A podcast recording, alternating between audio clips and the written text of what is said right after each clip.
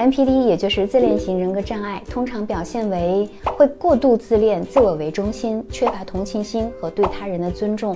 他们会害怕的人是谁呢？往往是对他们来说缺少价值的人。这是因为啊，NPD 者通常呢是通过从他人身上吸取价值来获得满足感。所谓的价值是什么？既包括了外表的光鲜亮丽，也包括了内在的情绪能量。NPD 患者在关系里面，他需要的不仅仅是服从和赞美哦，还包括他人会因为他们而挑起的负面情绪。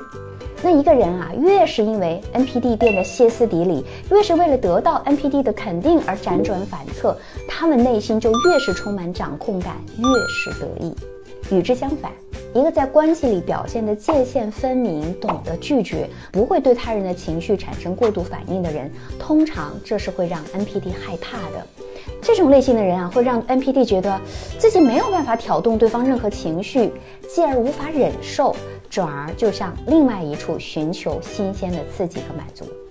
此外，还有一种类型的人也会让 NPD 想远离，那就是让 NPD 感到心累和麻烦的人。比如说，对方的需求比他们的还要多、还要大，反而需要 NPD 供给的人，那么这种情况之下，NPD 会觉得哇，压力好大哟，因为他们没有办法去承受这种负担。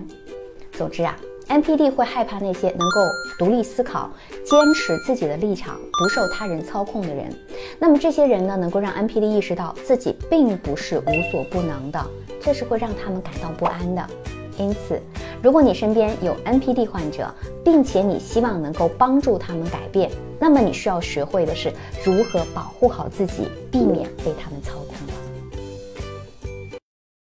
我是小资，关注我，影响千万女性，收获幸福。